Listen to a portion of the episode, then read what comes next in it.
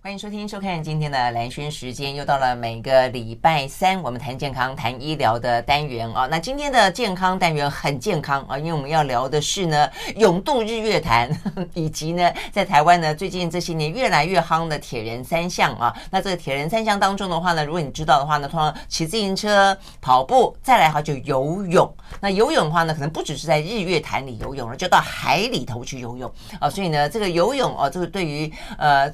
身为海岛子民的我们来说，是让我们对大海非常非常的不熟悉啊。所以，我们今天要聊聊如何在公开海域当中呢游泳啊，是呃该注意什么样的事情，有什么乐趣跟什么样的危险啊？所以，这是一个蛮有意思的话题。我也一直觉得，其实我们在讲美食的时候，我们也经常从海的角度出发啊，就是说我们真的是一个呃海岛上。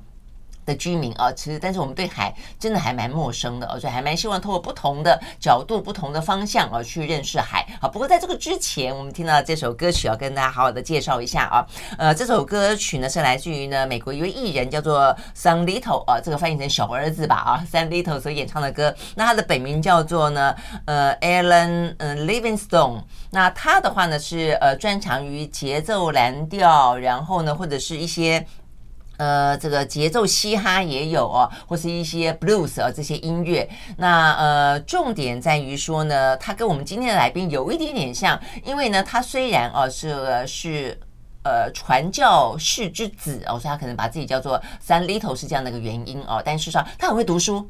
他呢是呃在美国念了哥伦比亚大学，哇，这是一个名校。后来他辍学了，然后呢去唱歌啊，就是去去开始玩玩玩乐团，然后然后呢再去 Temple 啊，这个 Temple 大学，Temple 大学也是一个很好的学校。然后念念也不知道念完了没啊，所以总而言之的话呢，他放弃他所有原本的所学，决定走上他喜欢的音乐路啊。所以呢，到了现在成为一个呢音乐艺术家，然后呢他的一些呃表演啊都引起大家非常呃。多的共鸣。那游侠最新的一张专辑啊，他透过音乐回过头去检视他童年可能受过的一些心灵上的创伤啊，所以也认为呢，这个音乐对于疗愈啊这些心里头的伤痕，实际上相当具有能量的啊。他就是艺名叫做 Sun Little 所演唱的歌曲《Lay Down》啊，在今天和你分享。那我们刚刚为什么讲到说跟今天来宾有点关系呢？他也是都念了很不错的学校啊，呃，先是念清大化工。后来呢，念了一个辅系清大外文，但是他现在呢，他现在呢 是运动作家啊，是山铁教练，呃，也是这本书我们要介绍这本书的呃这个主编啊，他是呢徐国峰到我们的现场来，Hello，国峰你早，早，嗯呃，还还还蛮蛮曲折的呃 这个人生的，对不对？对，就一开始呃喜欢理工嘛，从小就接受理工培训啊。然后，可是后来呢，就读一些小说，然后读很多外国小说。我想说，我想要读原文的，然后原文小说读着读着，就想说，那我去修一下外文系好了。国风他们出了这。这一本啊叫做《公开水域游泳训练全书》了啊，那我拿到拿到这本书的时候，我就觉得蛮有意思的。虽然这本书是呃翻译书哦，它是外国，它是一个外国的什么样的人写的书？也是一个游泳健将吗？还是游泳教练？他原本是职业的长泳选手哦，长泳选手。其实长泳选手要变职业相当不容易啊。嗯，然后他后来呢转当教练之后，他当了好几届的美国的世锦赛的美国队教练。好几年，然后现在呢，呃，投身在编辑，然后也写书，然后还有写很多专栏，都是在公开水域这个领域，所以他等于一辈子都在这个领域。哦，这样子，哎，那这样的，我觉得你你目前走的轨迹跟他有一点点，有一点点像，对不对啊？因为现在的呃，这个徐国峰他也自己变成一个出版社的一个主编，专门编跟运动相关的，就是你得要选书，你要找人来翻译啊，然后你要出这样的选择，要不要出这个书，市场是不是可以接受啊？所以呢，我们拿到这本书的时候呢，非常的精美啊。同时，我当然也想到说，我刚刚讲到了，呃，台湾是一个海岛，实际上我们对于这方面那么的陌生。再来就是呢，接下来过几天日日月潭泳渡日月潭就。要登场了啊！有一万多人要去下饺子，那怎么下饺子？如果你是嗯第一次去啊，只是为了所谓的呃台湾人必须要做的三件事嘛啊，这个有些人是根本不太会游泳，然后但也想去，那 OK，你可能要注意哪些事情啊？所以这是为什么我们今天邀请到徐国峰的关系啊。但是也因为邀请到他，然后呢，我就发现哎，原来他的背景这么有意思啊，所以我们来聊一聊。你刚才讲到说，你因为喜欢读外文小说，然后呢就去念了辅系。但是你原本也喜欢理工嘛，对不对？对。那后来所以毕业了以后，念了五年，就算比别人多一年，那你你是怎么后来？因为你他后来又念了中文系，然后后来你就突然之间变成游泳教练，为什么？对，你是怎么走着走着走着，突然之间就也不是走到化工的路上，也不是走到外文的路上，你现在勉强跟中文有点关系。其实我觉得一切都是有相关的。我现在做的事情，我觉得前面所有的训练都有帮助。像我现在一从现在说起好了，我要读很多国外的东西，那那时候外文的训练帮助我就蛮大的。然后我现在要把它翻译成中文，然后自己也写作的话，那我在中文研究所的训练也帮助很大，尤其是哲学思想这一块。我我很多看到很多国外或国内写的书，其实都写得很好，可是有一块是哲学训练，我觉得是我的强项。我可以把一些概念定义的很清楚，然后逻辑会比较清楚，然后再来就是理工嘛。其实运动科学跟我以前学的 物理化学其实都有相关性，就是我有接 接受过科学工工程的训练，所以我在转译这些东西的时候，我的脑袋里面有一个科学的东西在里面，我知道呃科学家在讲什么，然后我也想要知道说怎么样转译给别人。有点像科普书，嗯，有点像科。OK，你把运动当做一个科学来看待就是了。对，是。嗯嗯嗯。但是好像听起来确实是是可以通，只是说，那问题在于说，为什么你你会突然之间就是从一个很会念书的人变成一个游泳啊？你是怎么样子？什么时候什么时候去游泳的？我那时候也是一个因缘巧合，我大一的时候去打篮球扭到脚，然后医生说。你现在不能再从事路上运动。那我本身是蛮喜欢运动的，那我就去游泳。医生叫我去游泳，那我就去游泳池，然后看到我那时候大一嘛，就学长姐清华泳队在那边练习，然后我就看到说，哇，他们怎么这么美？就是他们像海豚一样，然后可以很优雅在水中这样前进，然后翻身，然后蹬墙，然后这样浮出水面，很像一种海中生物。是是是，很美的海中生物。你你讲那个奥运的那个美国的选手，我看他有有这种感觉，他叫什么？菲尔普斯。菲尔普斯。我觉得他有像像像一只人鱼的感觉。对。哦，你们清大的泳队也那么厉害，看起来也这么美啊？对，我在岸上我就惊呆了。哦，是。然后岸上就有一个教练嘛，我就。就是问教练说：“哎，我也可以加入吗？”他说：“可以啊，下去漫游。”我那天就游了三千公尺，我印象很深刻，就是没有我累垮了，就是硬把它撑完的。是哦，对，然后就这样一直游到现在。所以你从大一的时候在游泳池旁边看人家游泳，对，然后之后就开始跳进去就游游到现在。对。可是问题把这个事情当做一份职业、一份工作，这应该是一个蛮大的抉择吧？对，因为那时候毕业，其实已经有工作在等着了啦，就是足科的工作，嗯、是吗？哎、啊。然后，可是后来想说，因为看到学长姐大概知道那个生活模式是怎么样，工作模式是怎么样，嗯、其实就想说，那暂缓一下好了。所以 我就看起来很惊人，就是了。也不是，是因为其实也蛮不错的。我觉得我也可以擅长，也可以做得蛮好。嗯。可是我想说，之后再回来还是有机会啊，我就再去试试看别的。那我那时候对训练很有兴趣，所以我跑去东华大学读中文所，主要是想要研究一块领域啊。嗯。我对一个思想的领域很有兴趣，然后再来跟着一个铁人队教练叫 Benjamin Rush。对，等一下我我先讲，你知道徐国峰他念他他去那个东华念中文系，他研究什么吗？先秦儒家水意象析论，这是什么东西？先秦儒家就已经很很就是很 很远古很内在的一些啊思想的水哎，你在念水的意象？对，因为我五年都泡在水里，我三百六十五天。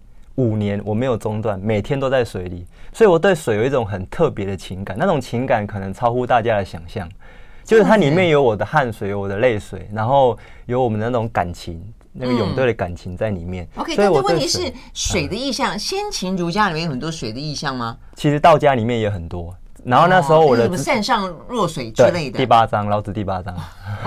OK，好。哦，然后我指导教授就说，两个道家跟儒家你要选一个来做。后来我选儒家。其实先秦儒家就是孔孟荀，孔子、孟子、荀子啊。我就研究他们三个著作里面有关水的意象，拿出来爬梳。我来解决一个很重要的问题。其实听众朋友也许也会有兴趣，大家也读过那句话是孔子在河边，然后说了一句话说：“逝者如斯夫，不舍昼夜。”这句话大家读过。可是那个时候呢，我就他会发生一个感叹。他说这个感叹哦，不舍昼夜，到底是赞叹水这么样积极精进，还是感叹时光的流逝？这是两种不同的情感。嗯，对对对，一个是悲观的人会觉得是感叹时光流逝，岁月匆匆嘛。对对我后来爬书下来，就是从、嗯、呃后来的注释家跟我后来研究其他两家，发现其实孔子是积极的赞叹。嗯，嘿。我的结论是这样，那我的他觉得人生如河流，滔滔不绝奔向前，积极向前。对，哦，因为荀子后来他认为就是这样，孟子其实他的诠释里面也是这样。哇哦！所以我做了一个爬书，okay、然后从《论语》里面的一些字词，就是有一些研究方法啦，就是所以不是什么大江东去一去不回头的概念，对，而是更加积极的从 河流奔向大海，拥抱自由的概念，对。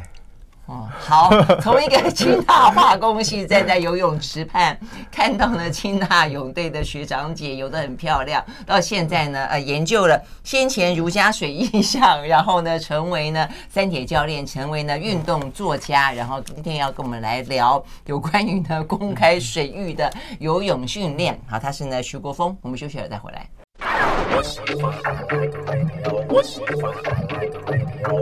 好，回到兰萱时间，继续和现场邀请到的运动作家啊，他也是呢三铁的教练啊，他是徐国峰来聊天啊。所以我们刚刚聊到，哎，你这样讲，我真的觉得还蛮特别的。所以水对你来说真的是有点像你刚刚讲，天天泡在水里面嘛，过去那那五五六年的时间，天天去游了。所以其实你去诠释它，是我觉得这点倒是真的还蛮蛮可以去跟他分享。就是水，你一般来讲会比较柔，对，比较弱，对。啊，然后好像呃，但是在呃传统的不管我们讲儒家、道家的思想当中，其实水很有力量。其实我们现在看啊，这个极端气候，你看水，对，哦，我觉得这个水的力量啊，超乎你想象啊，这个暴雨啦、洪荒啦，呃，造成的这些土石流的灾害，你会去发现水的力量其实是很惊人的。嗯，对，它像猛兽一样，如果说哦，对不对？它它没有被驯服的话。所以，嗯，对，所以我们会觉得说，在公开海域当中游泳，你不要轻忽水的感觉，对不对？对，嗯，就如果我们要去海里面游泳的话，首先要先调查一下，说那到底有没有海流啦，就是有没有忽然有很深的落差。嗯，然后再来就是要看一下潮汐，到底是这个时候是涨潮还是退潮，基本知识要有才可以下去。嗯嗯嗯，哎，啊，那你既然那么喜欢水，然后你又喜欢游泳哦，你刚刚又从这个呃四面八方 汇聚成一个独属于你的啊这样的一个呃工作的状态跟职涯，那所以后来你就是到处去游泳吗？还是你到处去带队去游泳？是这个意思吗？呃，也不是，我后来是变成东华铁人三项队教练。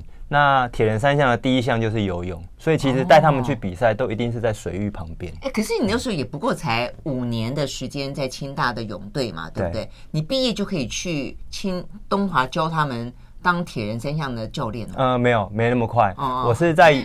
在泳队的时候，其实在，在呃李大林教练的帮助之下，我那时候每年暑假都在教游泳，教小朋友跟成人游泳。然后后来呢，到了东华大学之后呢，是先跟 Benjamin Rush 教练，他是我的教练，铁人三项教练，跟他三年。嗯。然后我退伍之后呢，又回去花莲跟他练了两年。然后后来是因为他有，立志当选手吗？当当时、嗯、没有。其实我那时候退伍之后，我有一个工作是要翻译一本很重要的书，我非常喜欢的书。嗯。然后那时候我想说啊，就叫爸妈给再给我半年时间，我就去花莲闭关半年，租了一个简易的雅房，然后在那边翻那本书，然后想说翻译。你爸妈还蛮容忍的，他很开明。OK，好。所以非常感谢他们，就是让我自由发展。嗯。那我去翻译的过程中，不能每天都关在书房嘛，我很喜欢动嘛，我就继续跟着 Benjamin Rush 练。然后练一练，是因为那个教练他后来因为有事要回美国，然后铁人队没人接，然后我就，然后主任就是体育中心主任就顺势碰到我，就问我要不要接了。嗯。所以是一个很因缘的接下来，然后就开始。做教练这个工作，其实我的个性说实在话不太适合当教练。哦，真的吗？对，嗯、我比较适合当的是运动的科学家或工程师，或是写作翻译的人。那那个时候就是因缘机会需要去帮忙啊，嗯，帮忙学弟妹，嗯、所以就一直教到现在。听起来你的说法就是你你觉得你擅长是比较没有那么多人际互动的，没错，嗯嗯，听得出来，呃，尤其如果你自己闷在水里面游泳，更不需要跟别人互动。对，但后来会一直教到现在，是因为就是分享啊，因为自己知道一些东西，别人不知道，可是跟他讲之后，他会有帮助。所以我现在的教练模式很多都是线上的知识分享。嗯，嗯，而且其实你看到徐国峰，你也觉得他这个样子看起来不太像运动 运动健将的感觉，看起来瘦瘦的，斯文斯文的。所以一个是个性，一个是体型，但是你总而言之却走上这个路。哎，那你这样子到处带他们去四处征战，所以你有游过很多海域吗？水域应该讲水域吗？有，像爱河比较特别嘛。爱河，第一个想到爱河，为什么爱河比较特别？因为早年去的时候就很不舒服啊，很脏啊。那近年因为我们游了好几年嘛，就。感觉得到，我们是亲身感觉到它水质越来越干净。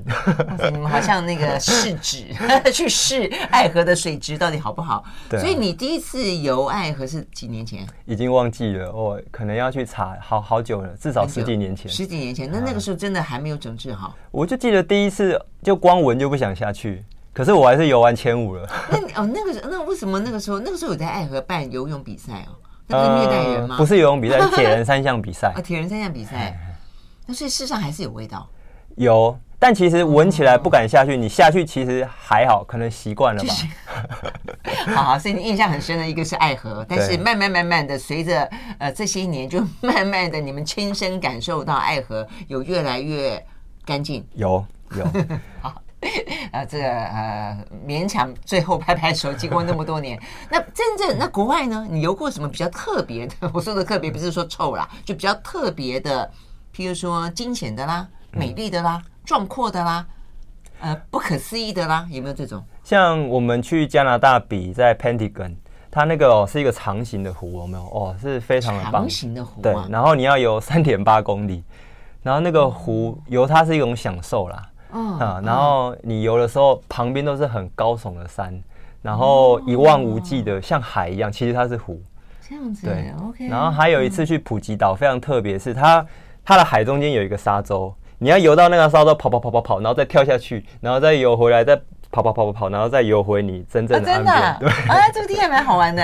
对，那体力要很够哎，就一下跑一下游，一下跑一下游。对，然后那个沙洲，你因为你游泳嘛，没穿鞋嘛，你要赤脚跑在那个沙洲。哦，OK。然后惊险的话，又又回到高雄，高雄西子湾有一年办了铁人比赛，嗯，那个浪超大，然后主办单位还是让我们下去。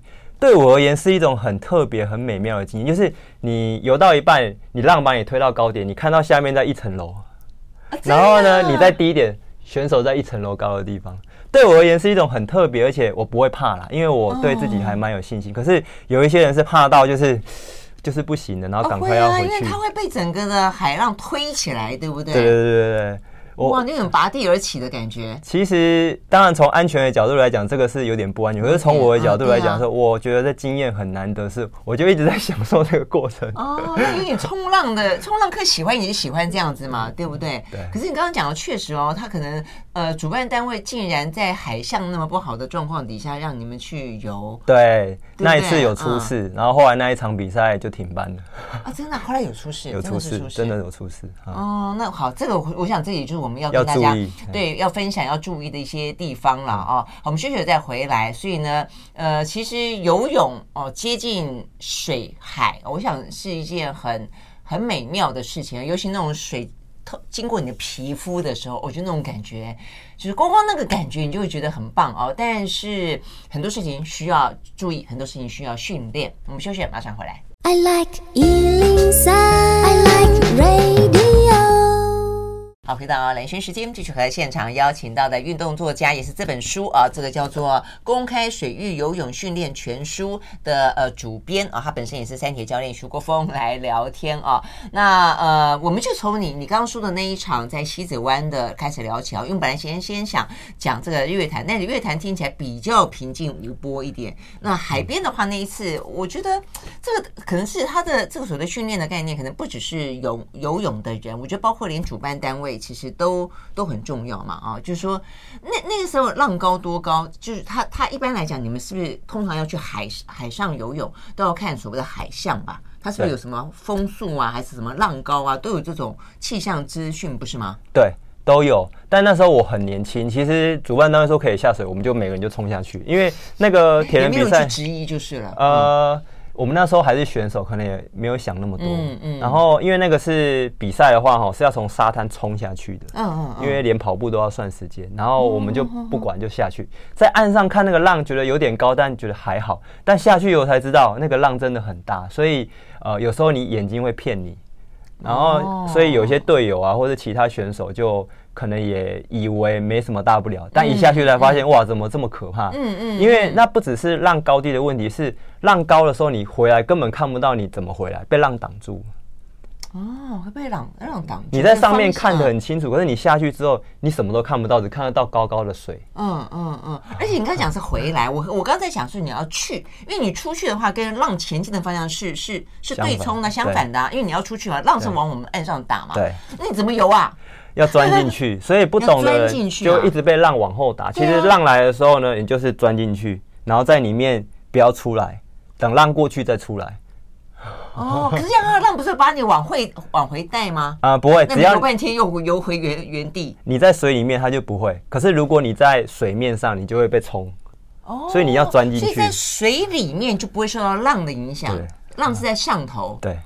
哎，这个真的要有经验呢。这要有经验，所以有一些更厉害的人是怎样？他因为一定要回程嘛，对，回程的时候他可以利用浪做人体冲浪，嗯嗯、就他根本不用花力气就把你推回来了。啊、可是，真的可是如果你不会的人哦，你在角度不对，你就一直在原地，你要花自己的力气。对呀，所以那出去刚好相反，你就是要在水里。哎，那你刚刚讲说你要钻进去，那问题是那但是你你刚刚有讲到说你有个经验是被推到很高，你在浪峰上往下看有一层楼高。对。那那你怎么会到上面去？因为你钻进去之后，你总要浮出来吧？你就浮到上面去，它就会把你推上去。它浪的这个山峰的这个点，它没有问题。可是你在山边，浪的山边或山腰，你就会被冲走。哦，哎，那可是这样好。你说你那个是算第一次碰到，但你还算是享受。对，那那是你第一次的经验。对，你都不会怕。我不会怕，因为我对水是一种很亲近的感觉，所以我我直觉就知道该怎么做。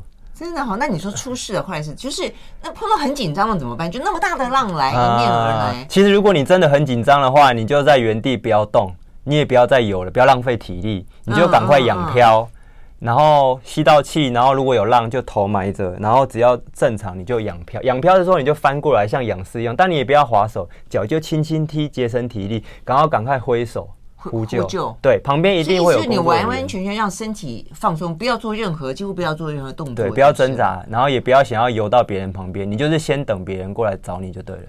是哈，对。可是这个好好好紧张，我觉得在那个当下，对，我觉得理智上面，像我不太会游泳，我不会换气。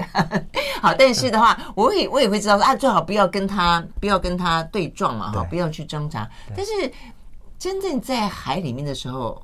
可能很难哈。对，所以其实你第一次下水就去海里面游是比较不明智的，最好先选湖啦。嗯，湖先多游几次，然后你再开始去挑战海浪。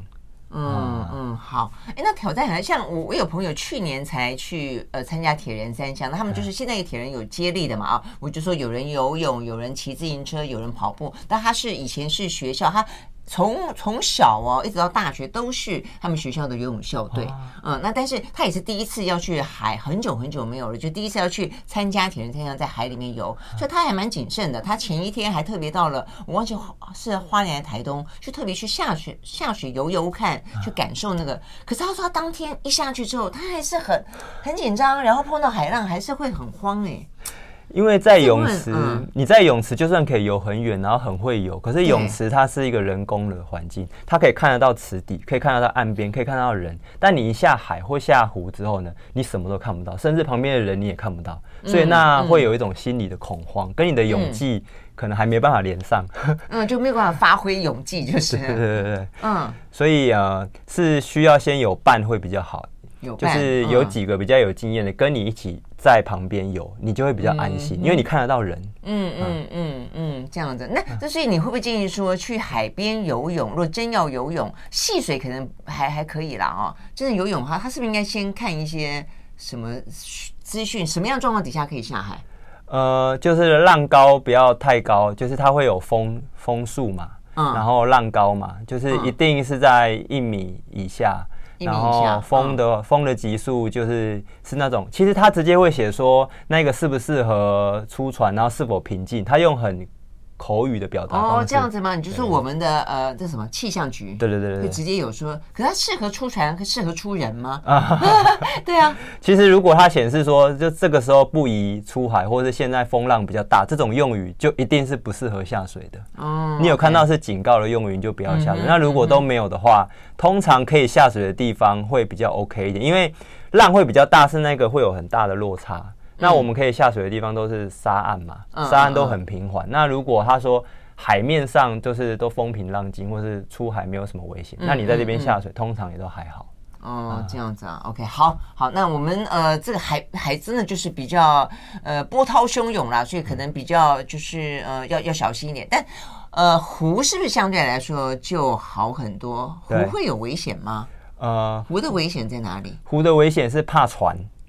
因为船，嗯，我像我个人就有一次差点被那被撞到会死人的，嗯嗯，所以它有那个螺旋桨，不只是螺旋，直接撞到你就就很惨了啊？是吗？哦，OK，好。那因为船上的人为什么会撞到？他看不到你，你只是一个勇者，嗯，他是看不太清楚，尤其是如果有波光闪耀的话，更看不到。哦。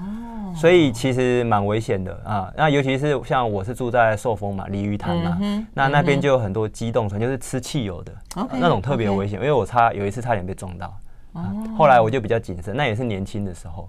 哎、欸，可以你这样讲，我也我也觉得，一般来讲，湖里面可以船跟人同时在里面。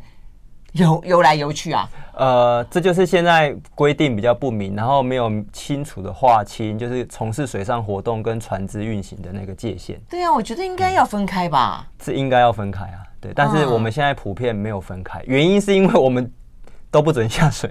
嗯嗯嗯。所以其实我们下水是我们去练习自己下水。哦。对，所以我说年轻不懂事。那现在有有规范出那么清楚说哪里不准下水吗？没有。也没有，也没有哈。所以其实照这样讲，应该是要规范啊，要规范，或是自己要注意，知道那个船是怎么行驶，你要熟悉。对，因为我觉得这些年台湾事实上有慢慢慢慢的就是说回到我们讲到海岛的意识嘛，哦，所以也会鼓励观光船出去，然后也会鼓励海上的运动，所以在海上有船、有独木舟、有什么立桨、有有有冲浪，对。不对？有冲浪，还有潜水，对，还有游泳，那么多，那都在同样一个水域里面的话。你撞我，撞你，那那那人人是肉包的人最脆弱啊，不是这个样子吗？对，听起来我觉得很很不好哎、欸。对啊，所以这其实需要慢慢去把这个规定说清楚了，对不对啊？哈，要有一些规范才对啊。嗯，那现在是大部分的地方政府的态度是，只要出事了就不准下水。那不准下水之后，还是很多人想要练铁人三项，还是想要下去游啊？是啊，那就会走在他规定不行嘛，你就会走漏洞。嗯，漏洞的话，可能反而更容易有危险，因为至少如果说你你你有规定的地方，通常他可能反而会有，比如有没有什么教练会在现场啦，或者说有一个比较安全的海域，那你可能为了避开，你可能到一个更偏僻的地方去游。其实这个 国外的做法是怎样？我们分享一下好了。像我去芬兰啊、加拿大，他们呢也很多水域是可以。很适合游泳嘛？对。那他们呢，基本上就摆一个救生圈，然后呢，就他也不一定有救生员，嗯、但呢，你就是自己负责。哦。他会把一些规定说明清楚，然后呢，注意什么，在哪边有礁岩，然后你要下水就自己负责安全。OK，但这个地方就是适合只有人去游泳，就不会跟什么船啊，跟什么其他的海上运动搅在一起，就是。没错，没错。所以如果真的出事了，其实也不会说，哎。这是政府的责任，或是谁的责任？没有，就是你的责任，就是你的责任，就是你的责任，因为已经告诉你了，这样的。哦，OK，好，所以这是国际之间的状况啊。好，那呃，过几天啊，这个日月潭的呃泳渡日月潭就要举行了，所以我们就来聊聊，那就在湖泊里面游泳啊。除了我们刚刚讲碰到船，呃，那一天下饺子，应该碰来碰去都是人呐。好，所以有没有特别要注意的一些事情啊？马上回来。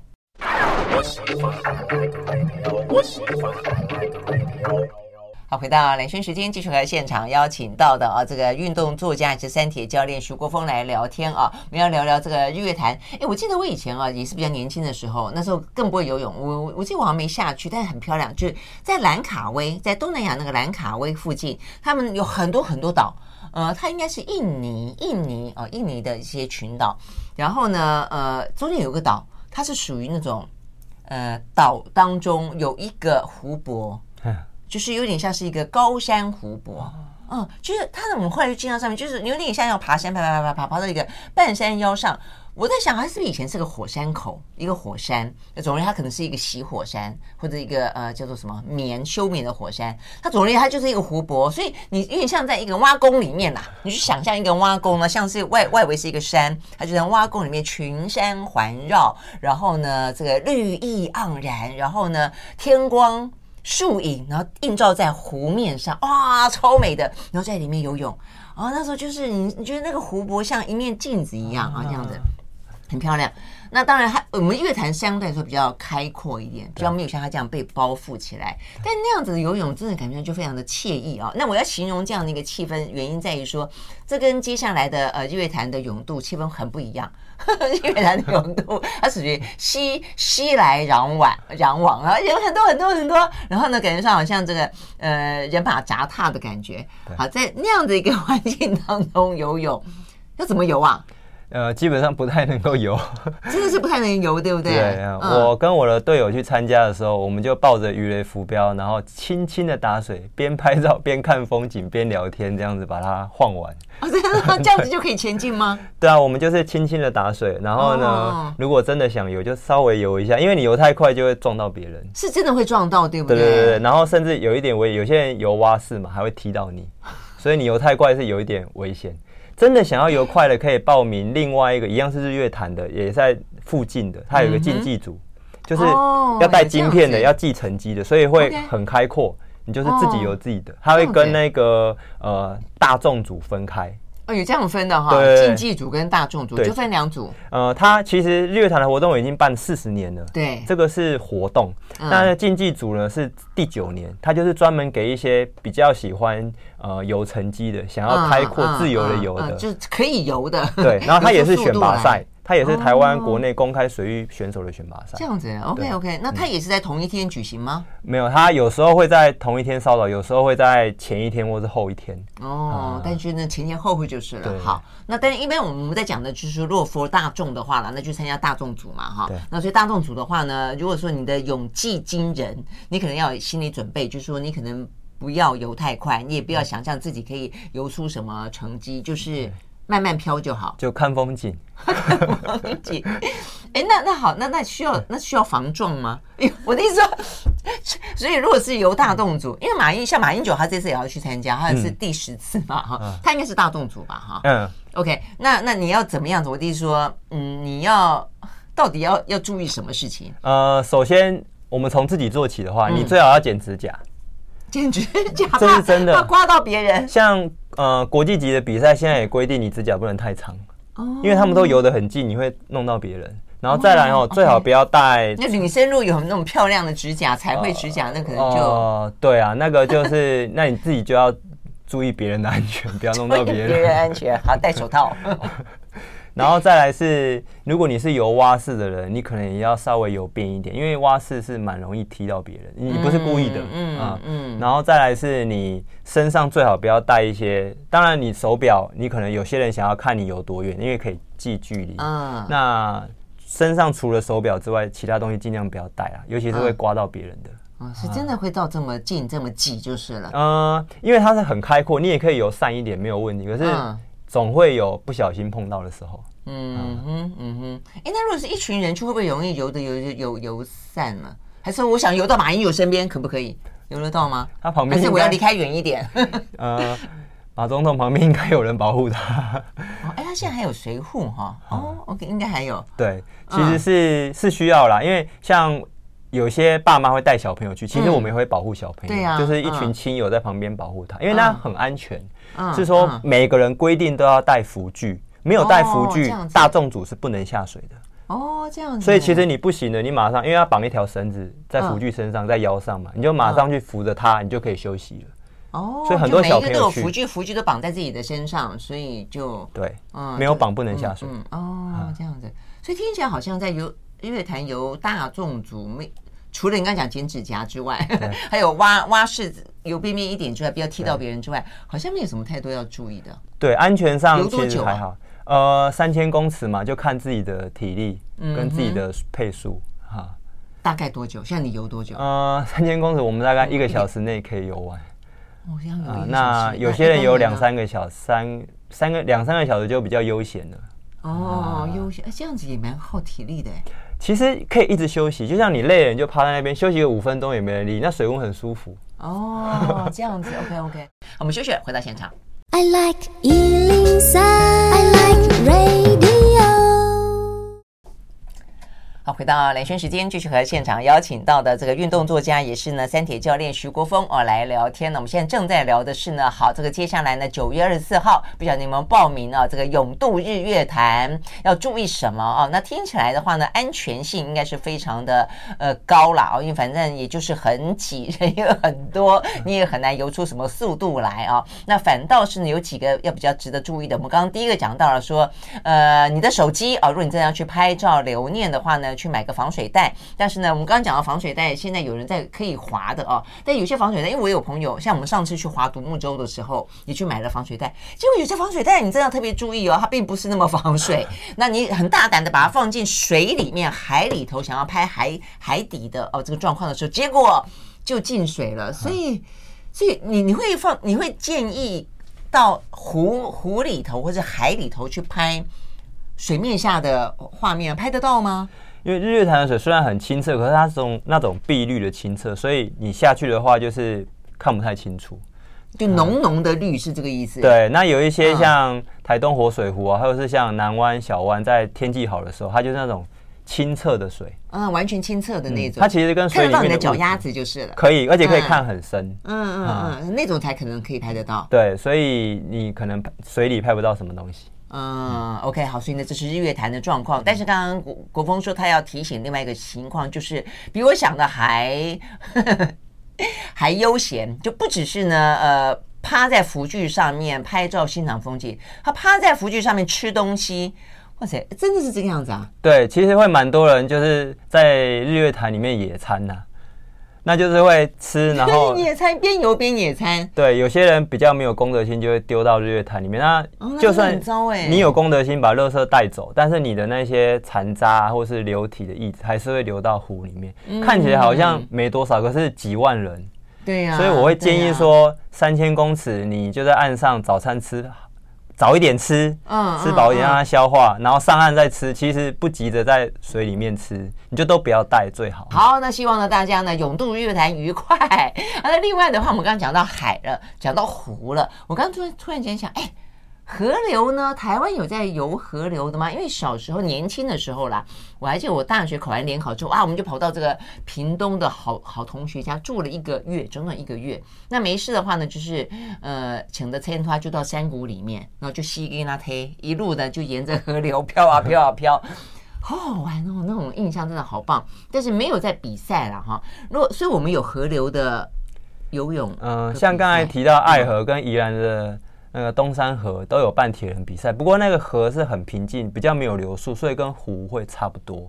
对嘛？哎，你这样讲，爱河有在流动吗？有，但是它流速相当缓慢。当然，你游顺流跟逆流还是会有感觉，速度还是有差，因为我们会看时间嘛。嗯。可是那个差异并不会太大。那讲到河流的话，台湾有办过泛舟铁人三项，就是你要泛舟玩骑车跑步。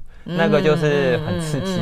OK OK，那个就是不是游泳是泛舟就是了。那是在什么秀姑兰溪？对，秀姑兰溪。哦，哎，那个真的还蛮刺激的哈。对，那国外的话有一种就是真的在很流速很快的河里面游，那你顺流的话就是很快，逆流的话就 顺流就很快，就直接飘下去就好。那就是那个比赛的特色。OK，逆流逆河的问题应该是在于它的河床比较低，是不是这个问题？还是说它都会挑比较高的？一定挑比较高，因为很低的河床非常危险的。对对，我们那个时候在玩的时候就是很危险，因为你脚这样随便拍就会撞到河底的那个石头。对，哦 OK，哎，那如果照你这样讲，呃，在台湾有的那假设秀姑峦溪好了，如果你是去参加这样的水上运动，那不小心掉下水之后，有什么特别要注意的吗？哦，如果是那种激流的话，呃，就防寒不是防寒，是那个救生衣是一定要的，然后要戴头盔。嗯、像如果是比赛跟活动，嗯、主办单位一定都会要求啦。OK，那如果你是自己去的话，这两个是必备的，就是头盔跟那个救生衣。嗯、当然，嗯，像那种环境最好，你如果自己带护膝护肘会更好。嗯，就防撞。对。然后如果掉下水的话，是有一定的。危险性要先有一些基本的自救，这边可能就比较难分享。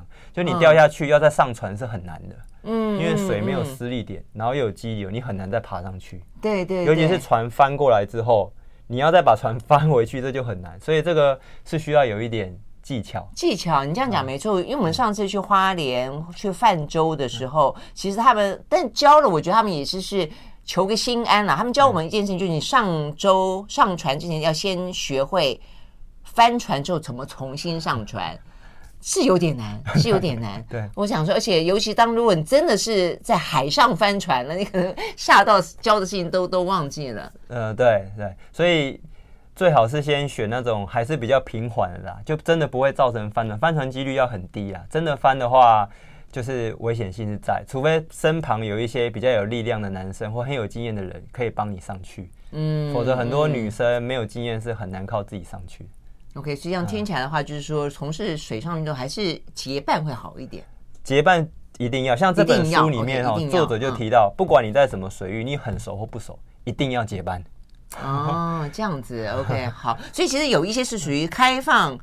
公开水域游泳，它最基本上面要注意的一个就是结伴，还有什么？最后也可以提醒大家的。呃，然后再来就是你出去前，你要先调查天气情况，嗯，就是到底会不会下雨啊？今天风会不会有起风啊？嗯，然后浪的情况啊，然后是退潮还是涨潮啊？然后有没有水流啊？嗯，这个是眼睛看不出来。比如说我讲一个案例，是我们有一个朋友。他今年去游澎湖，澎湖有泳渡活动啊，然后也是好几公里。他游到一半，发现他怎么游了半个小时都在原地。原来有一道水流在那边，他那一道就是要特别用力游过那几百公尺，他才有办法前进。那这个其实如果他事先调查的话，他知道他就有心理预期，他就不会一直困在那里。还好他体力不错，困了半个小时才游了出来。天哪，半个小时在原地游。对，他后来才发现说，哎，我怎么一直在原地？后来想起来说，哎，好像。那有一道水流，对，他想会不会就是这个，然后赶快用力就是冲一下，冲出去才可以继续往前。OK，像这种就是你要先有知识，跟至少知道现在是什么情况，然后对，我觉得这种蛮重要，尤其是台湾的周边有很多不同的洋流，不是吗？对，对呀，嗯，所以尤其你不要碰到漩涡，那更糟。啊，海的漩涡倒比较少见，比较少见是不是？都是溪流比较溪流比较常见。OK，好，所以一个是你刚刚讲水流要了解，对，嗯，嗯，大致上就是这些。那你如果是比较没有经验的话，最好都是要游在附近有借护船，因为任何活动跟比赛旁边都是一定有借护人员，嗯哼，你就是要随时注意那个借护人员在哪里，嗯嗯，然后再来就是你发现有异状，快抽筋了，真的不行了，就是要随时呼救了。嗯嗯，不要不要，就是要面子，觉得说哇，那我就弃赛或是没办法完成。其实对，这个时候就是要赶快说不行，赶快上来。OK，那呼救同时呢，就就不要游。那最标准安全的动作是什么？呃，不管你是蛙式还是自由式，你就翻过来，脸朝上，然后脚轻轻踢，然后保持呼吸，然后手举高挥一下。哎，我以为是水母漂，不是，是翻过来仰。你刚刚讲的仰式啊？对，因为水母漂，大家比较不知道你在干嘛。你翻过来手挥一挥，大家比较知道说，哎，我这边需要帮忙。那你也比较能够喊喊声音说，哎，OK OK，好，了解。所以很多人呃，这个在水面上面活动是会带哨子的。对对，我觉得这点很重要。没错。嗯嗯，要提醒大家，嗯，因为呼叫有时候你可能呛到水，或者你叫的不够大声，都有可能啦。所以拿哨子会会更安全一点。对，其实海上或是登山我们也会带哦，所以海上登山。总而言之，安全最重要嘛，哈。对对对，嗯，好，所以呢，呃，如果是真的是非常热爱啊这个水上运动的朋友的话呢，可以参考这本书啦。哦，这个还还蛮厚的哦，很多这个呃各式各样的不同的水域，我们刚刚只讲到了几种啊，是这公开水域游泳的训练全书。对于呢，呃，这个海岛子民的我们来说，我觉得还蛮值得推荐的。好，谢谢呢，徐国峰到我们的现场来，谢谢。谢谢，嗯，谢谢，拜拜。好，接下来呢，要跟大家说一个呢有趣好康的中广的有奖征答活动。那是因为呢，接下来是月圆人团圆的中秋节快要到了哦。那所以呢，中广公司呢，为了和听众一起欢度呢中秋佳节，特别举行了中秋经济学有奖征答活动。听众朋友呢，只要锁定中广流行网 I Like Radio 的节目，收听呢活动的讯息，就有机会呢拿到呢中广为你们准备的中秋好礼啊。那活动的方法呢，非常的简单，只要你上脸书搜寻呢中广流行网 I Like Radio 或者中广活动专区官方粉丝专页，然后呢在活动的影片贴文底下留言答题，就可以呢参加活动。我们会从留言当中抽出幸运的听众朋友。好，今天提供的呢中秋答题好礼呢是由上品寝具床垫馆所提供的 Glory 草本忘忧 CBD 助眠枕头套。这个产品呢是由天然草本技术制成，说是具有抗菌跟协助入睡的效果。OK，好，所以呢，赶快上脸书，呃，中广流行网 I Like Radio 或是中广活动专区的官方粉丝专页来看问题、留答案。预祝大家中秋节快乐！